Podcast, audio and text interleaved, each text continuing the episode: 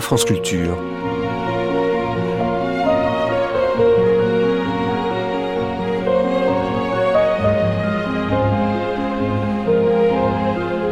France Culture la nuit, une mémoire radiophonique.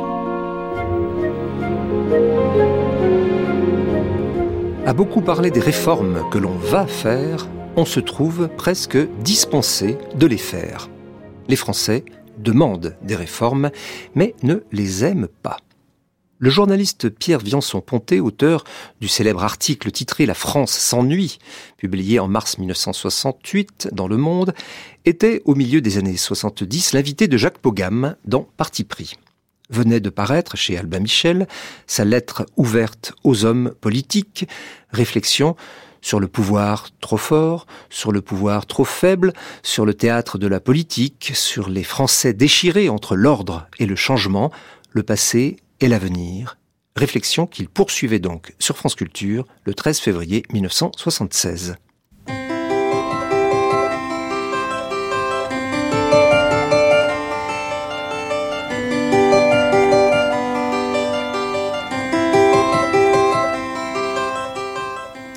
Bonjour, l'invité du Parti pris Motamo est aujourd'hui Pierre Viançon-Ponté.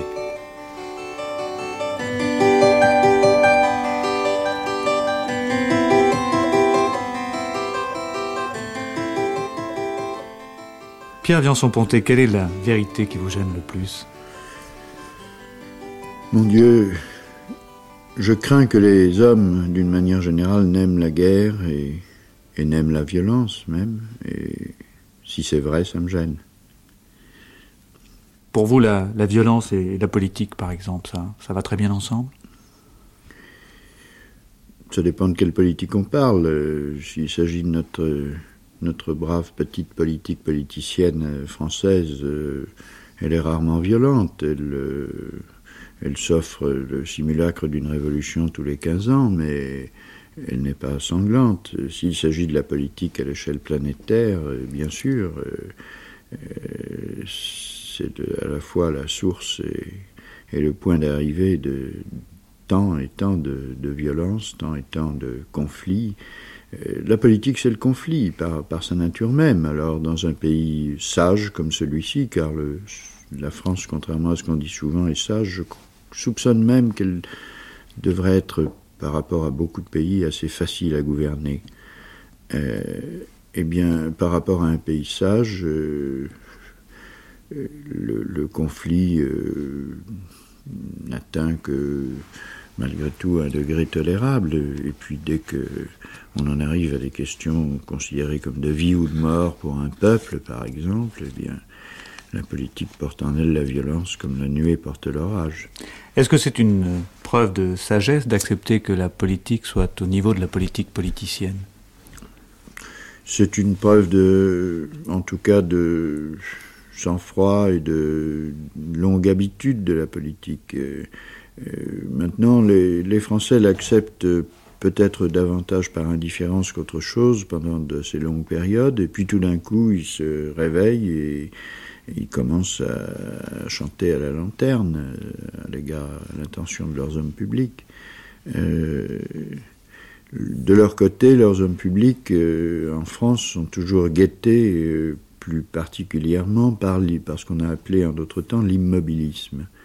Ils ne sont pas guettés par le prurite de réforme, de changement, de bouleversement, euh, ils en viennent très vite à se dire, euh, au fond, moins on en fait, moins il y a de drames et d'histoires. Alors, ils sont tentés, eux aussi, de se réfugier dans le rendement, dans le quotidien, dans la gestion à court terme et non pas dans le changement à long terme. Et puis les choses vont comme ça jusqu'au jour où brusquement elles ne vont plus. Vous parlez euh, d'immobilisme. Vous pensez que quelqu'un comme le petit père Cueil est symbolique de ce que la politique est en France? Oh, paix à ses cendres, il y a longtemps qu'il est mort. il faut aussi, euh, dans les périodes euh, agitées, euh, des hommes de calme qui retiennent plutôt qu'ils ne poussent, qui freinent plutôt qu'ils n'accélèrent. Mais ces périodes-là sont finalement relativement rares. L'homme dont vous parlez gouvernait tant bien que mal, il gouvernait peu d'ailleurs, au lendemain de la guerre, alors que la reconstruction du pays avait pris son élan, et que euh, le général de Gaulle menait contre le, la quatrième République euh, un combat extrêmement tardant et qui menaçait d'être euh, victorieux, menaçait du point de vue de cette quatrième République, bien sûr. Alors, le petit Percueil était ce qu'on disait d'ailleurs d'un président du Conseil du début du siècle aussi, une sorte de borne à laquelle on attache le char de l'État pour euh, le temps de la tempête, pour passer la tempête. Et, puis voilà, alors son immobilisme à lui, le mot est resté accroché en effet à son nom, était d'une nature particulière et répondait à des circonstances très particulières. Non, ce n'est pas cet immobilisme-là que je pensais, je pensais tout simplement euh, aux hommes auxquels leur euh, arrivée au pouvoir, que ce soit par l'élection s'ils sont chefs de l'État, que ce soit euh, par le choix s'ils sont Premier ministre ou ministre important, donne un élan, et puis euh, très vite, au bout de trois mois, six mois maximum, cet élan retombe et ils s'aperçoivent qu'une certaine sagesse, une certaine prudence personnelle, c'est d'en faire le moins possible, de ne rien faire. Vous pensez que Valéry Giscard d'Estaing, par exemple, est dans ce cas-là? Je ne crois pas qu'il soit encore dans ce cas-là, mais je pense qu'il est menacé par cela. Euh, je pense que les calendriers de réforme, euh, les listes plutôt de réformes euh, fort impressionnantes et de changements promis, promis pendant la campagne présidentielle, ces listes de changements n'étaient pas accompagnées d'un calendrier. Et Maintenant, nous sommes au quart de son mandat, déjà. Mais oui, déjà. Et, euh, il n'a pas accompli certainement le quart des grands bouleversements promis. Il a fait certaines choses, il a pris en compte euh, dans la loi un certain nombre de changements déjà inscrits dans les mœurs. Mais euh, je pourrais à mon tour dresser la liste des réformes confiés à des commissions, confiés à des groupes d'études, euh, mais qui n'ont toujours pas vu de jour. L'élan réformateur euh, s'accroche et se heurte euh, au pouvoir, aux dures réalités de la gestion quotidienne et aux vicissitudes de la vie publique et des événements. Mais aujourd'hui, le président de la République renouvelle encore cette politique du, calendrier. Alors pour vous, c'est une façon d'exorciser le temps qui passe ou... C'est une façon d'exorciser le temps qui passe. C'est peut-être aussi une habileté psychologique, car, euh, euh, par exemple, prenons un exemple concret, la réforme de l'entreprise. Bon, euh, il y a environ un an, cette réforme de l'entreprise figurait au premier rang des changements qui allaient être apportés. Il y a environ un an, on désigne un homme pour l'étudier, M. Pierre Sudreau, qui réunit des, commissions, six je crois, qui procède à d'énormes consultations et qui aboutit à un rapport, euh, d'ailleurs rendu public et fort intéressant, euh, rendu public il y a maintenant euh, quatre 4 à 5 mois.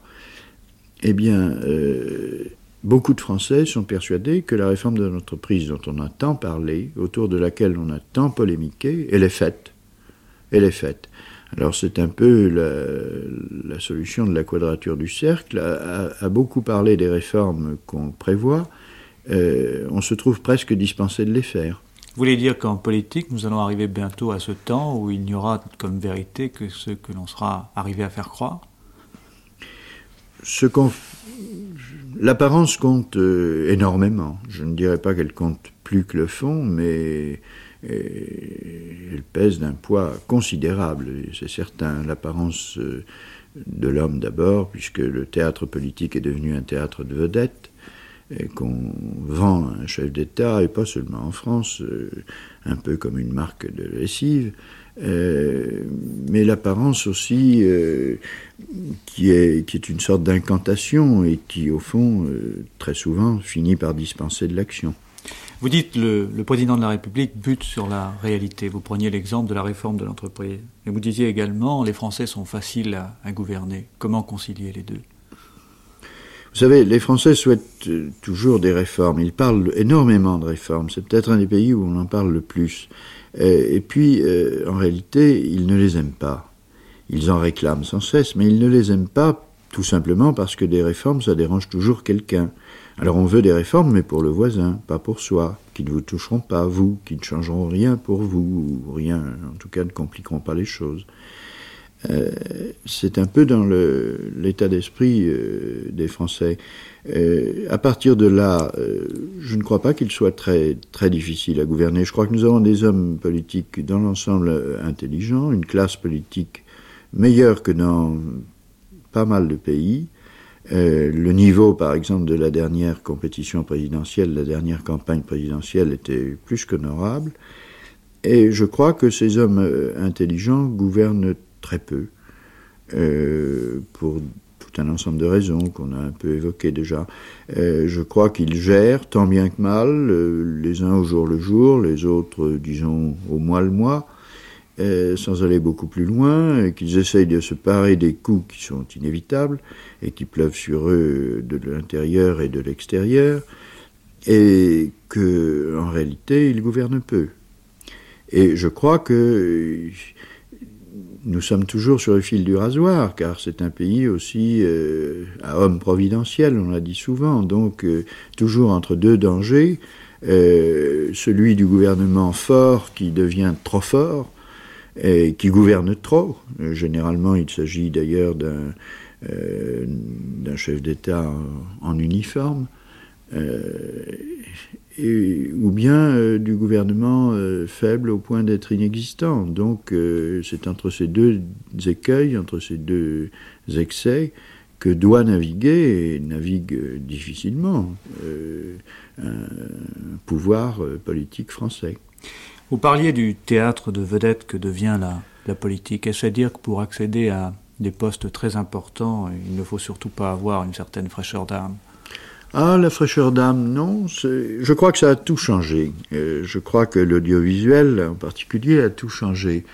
Euh, la voix d'un Jaurès ou d'un Léon Blum dans le meeting le plus nombreux portait jusqu'à 2000, 3000, 4000 personnes rassemblées pour les entendre. Euh, le moindre petit leader, euh, candidat par exemple à une élection présidentielle dans laquelle il est clair qu'il euh, n'a rigoureusement aucune chance, s'adresse aisément à 15 millions de Français le même soir, et parfois davantage. Et à partir de là, euh, fraîcheur d'âme ou caractère ou courage ou don de sympathie, tout cela compte. Euh, tout cela passe et ne passe pas forcément à l'adresse des mêmes. Le sentiment qui sera euh, fortement ressenti par euh, telle l'impression qui sera fortement ressentie par tel type d'électeur, par exemple par les femmes devant devant une femme notamment dans une campagne présidentielle ou par certaines femmes ne sera pas sensible à des auditeurs et des téléspectateurs masculins. Et inversement, euh, euh, la sympathie, euh, on entendra dans la même famille, les mêmes, à propos du même personnage, les uns le déclaraient tout à fait ouvert, sympathique en un mot, et les autres le trouvaient absolument inacceptable, odieux, ridicule ou je ne sais quoi. Vous dites donc que les réactions des gens sont très diverses devant le même personnage. Mais à dire que pour réussir en politique aujourd'hui, la meilleure solution, c'est de se livrer tel que l'on est je crois, mais il y a quand même des facteurs qui jouent. Euh, on cite euh, volontiers euh, dans d'autres pays que le nôtre, et parfois dans le nôtre, tel leader qui s'est trouvé écarté de telle compétition électorale importante, tout simplement parce qu'il était atteint de strabisme, ce qui ne n'a rien à voir avec sa capacité, son intelligence, etc., mais simplement parce que à la télévision, euh, en gros plan, euh, son visage euh, engendrait, chez la, contemplation de ses traits, engendrait chez les téléspectateurs une impression de gêne tel autre euh, sera écarté pour des raisons très difficiles à analyser. Euh, euh, c'est ainsi qu'aux États-Unis, ça, reste la base de beaucoup d'études, la, fameuse campagne Kennedy contre Nixon. Il est évident que Kennedy, qui n'avait pas les meilleures chances au départ, a réussi à faire passer une impression chaleureuse, sympathique, directe, humaine résolu qui a plu et qui a emporté la décision.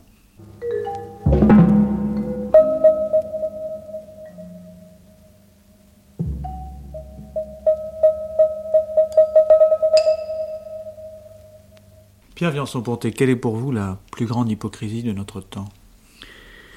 Eh bien, j'en reviens à ce qui était votre première question. Quand vous m'avez demandé quelle était la vérité qui me gênait le plus, je vous ai dit, là, j'ai peur que les hommes aiment la guerre et la violence. Cette fois, donc, euh, quelle est l'hypocrisie la plus grande à mes yeux de notre temps? Euh, Je vous répondrai, c'est parler sans cesse de la paix, tout en se démenant de toutes ses forces pour euh, se surarmer partout dans le monde, et pour ce qui concerne un pays comme la France, euh, pour euh, vendre euh, le plus possible d'armes de guerre à ceux qui se battent. Cette politique en matière d'armement, cette politique de relations internationales, elle est faite au niveau des États, mais est-ce qu'elle correspond, à votre avis, au sentiment profond de, de la population? Tout cela est complexe. Bon, on peut dire au niveau des États et au niveau du monde que jamais euh, la planète entière n'a été aussi armée et euh, n'a eu une telle capacité d'anéantissement euh, des hommes que celle dont elle dispose aujourd'hui. C'est une banalité. À partir de là, au plan moral, vous trouverez des hommes qui sont prêts à condamner avec la plus grande vigueur euh, les ventes d'armes, les fabrications massives d'armements, les efforts faits pour diffuser ces armements et ces armes à travers le monde, et puis qui, en même temps, euh, participent par leur euh, métier à ces fabrications et à ces travaux, recherches ou même tout simplement à la, fabrication industrielle des, mêmes armes. Vous trouvez une gêne euh, dans les formations politiques et syndicales, très souvent à cet égard, euh, euh, dont bon nombre de militants sont à la fois ouvriers d'usines d'armement ou d'usines d'aéronautique qui fabriquent les engins les plus sophistiqués, et d'autre part des militants pacifistes, des membres d'une formation qui prend position constamment et vigoureusement contre les ventes d'armes il faut tenir compte de toutes ces contradictions. ces hommes n'ont pas forcément choisi d'être là, et puis, euh, après tout, ils ont droit euh, au travail comme les autres, ils ont droit à, euh, un niveau de vie, à un confort, ils ont droit à, mener une vie convenable. D'un autre côté, ils sont les, les victimes de, du système dans tout cela. Vous parlez de, violence, mais est-ce qu'aujourd'hui la forme de violence la plus redoutable n'est pas dans la vie quotidienne l'intolérance et le refus de la différence? C'est une des grandes formes de violence, il, en est d'autres. C'est évidemment une des grandes formes. C'est pas. Vous avez raison d'ailleurs de dire le, le, refus de la différence et l'intolérance, parce que cela recouvre beaucoup de choses très diverses et que je ne crois pas aux protestations de, d'antiracisme, par exemple. Dieu sait que je suis antiraciste. Mais euh, je crois que les protestations, même euh, inspirées par les meilleurs sentiments, euh, sont mal comprises en situation, mal admises parfois. Je crois qu'il faut parler en effet de, de, refus de la différence et d'intolérance à l'autre. Et que ce sont là les, meilleures clés, en effet.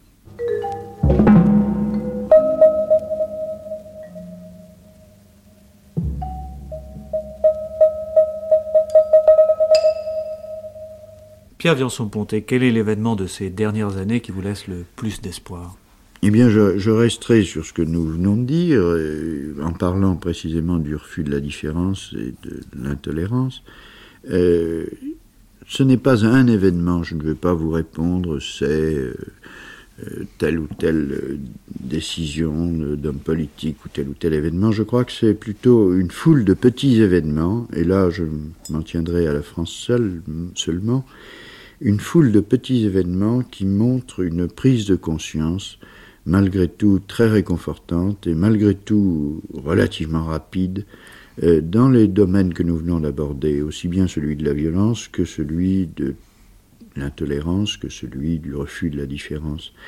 Euh, prise de conscience euh, forcément chaotique, qui ne s'enferme pas dans des statistiques, qui ne transparaît même pas clairement dans les sondages, mais qui est, je crois, assez profonde. Et alors là, ce sont, ce sont 101 petits événements quasi quotidiens qui me paraissent marquer que les choses vont, dans ces domaines difficiles, plutôt dans le bon sens. Mais à travers tous ces, tous ces événements, vous avez l'impression que c'est cette vieille opposition un peu artificielle et multiforme des deux France qui est en train de, de s'estomper? Oh, là, d'abord au plan politique, je ne crois pas du tout à la coupure en deux de ce pays. Je crois que les choses sont beaucoup plus complexes. Euh, les deux France, oui, euh, où place-t-on la ligne de démarcation, où place-t-on la frontière? Si c'est celle des générations, euh, l'histoire n'est pas nouvelle. Il est évident que la relève se fait chaque année un peu plus. Euh, mais si vous voulez, la France tournée entièrement vers le passé et nostalgique du passé, et puis la France tournée vers l'avenir et désireuse d'aménager cet avenir, ces deux France-là me paraissent en effet évoluer. La, la première euh, s'éteindre assez rapidement, plus rapidement que la marche des générations ne le justifierait, au profit de la seconde. Si vous voulez, on est en train de voir naître d'une certaine façon un nouveau Français, et ce n'est pas une question d'âge. Il y a des, nouveaux Français de 60 ans comme il y en a de 20 ans, et puis il y a aussi des passéistes et des nostalgiques euh, de, de 20 ans. Ce qui veut dire que d'une certaine manière, ces, ces deux France sont en chacun d'entre nous? Oui, bien sûr, la ligne passe à l'intérieur de chacun de nous, de même que à l'intérieur de chacun de nous, il y a un homme qui euh, soupire après l'ordre, le calme, et puis, euh, je ne dirais pas un révolutionnaire en puissance, non, mais euh, malgré tout un homme de progrès et de changement. nous sommes constamment déchirés entre l'ordre et le changement eh bien, euh, nous sommes fatalement déchirés entre le passé et l'avenir, mais nous nous tournons, je crois, me semble-t-il, à mille petits signes, euh, davantage vers l'avenir et de plus en plus, de plus en plus rapidement, de plus en plus sincèrement, et, cela me paraît, euh, malgré tout, très heureux. Avez-vous l'impression que par rapport à cet avenir, la classe politique française soit à la hauteur? Elle a forcément du retard, d'abord parce qu'elle euh, n'est pas habituée à prendre la tête du cortège et à marcher devant. Elle est habituée à, compter euh, la foule qui défile et à en tirer des conclusions. Euh, peut-être est-ce là d'ailleurs la plus grande critique qu'on peut lui faire, c'est qu'elle ne joue peut-être pas assez faute de temps, faute de connaissances, faute de disponibilité, faute d'ouverture peut-être, le rôle d'incitation, d'imagination, euh, de novation qu'elle pourrait euh, jouer et qu'elle devrait jouer. Mais elle aussi évoluera, elle aussi se trouvera, du moins je l'espère, malgré les structures qui l'enserrent et parfois l'étouffent, euh, se trouvera, euh, verra, verra dans, son, dans son sein de plus en plus de nouveaux Français. Avez-vous l'impression que dans cette évolution de la classe politique française, de la société française d'une façon générale, nous aurons besoin euh, d'un certain nombre de, de, nouveaux symboles? Oui, je crois que, vous savez, les vieilles mythologies sont tellement usées dans ce pays. Et, que la plupart d'entre elles sont en train de tomber tout naturellement en poussière, et finalement c'est heureux. Euh,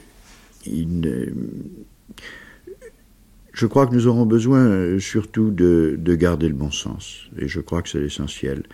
Euh, je crois que le comportement, puisque nous parlions de la classe politique, le comportement de la classe politique ne peut pas et ne doit pas être le même dans des périodes relativement calmes et dans des périodes de, de grande agitation ou de grande mutation. Or, euh, je ne crois pas du tout, par exemple, que nous soyons dans une petite crise économique euh, qui va se tasser, un peu moins d'exportation et puis ça reprendra, un peu moins de production mais ça va s'arranger, quelques pourcentages ici et quelques subventions là. Euh, je ne crois pas cela du tout. Je crois que les difficultés économiques auxquelles euh, on assiste depuis, euh, disons, un an en France et dans le monde sont le signe d'un changement, d'un grand changement et peut-être d'une rupture. d'un grand changement de rythme et par voie de conséquence de conception de la vie, de l'économie, de la consommation, etc. Or, dans ce domaine, la prise de conscience de la classe politique euh, me paraît euh, presque inexistante. Je le déplore, je voudrais que les hommes politiques français, euh, aujourd'hui, soient particulièrement sérieux. Il me semble qu'ils ne le sont pas toujours, en tout cas pas assez.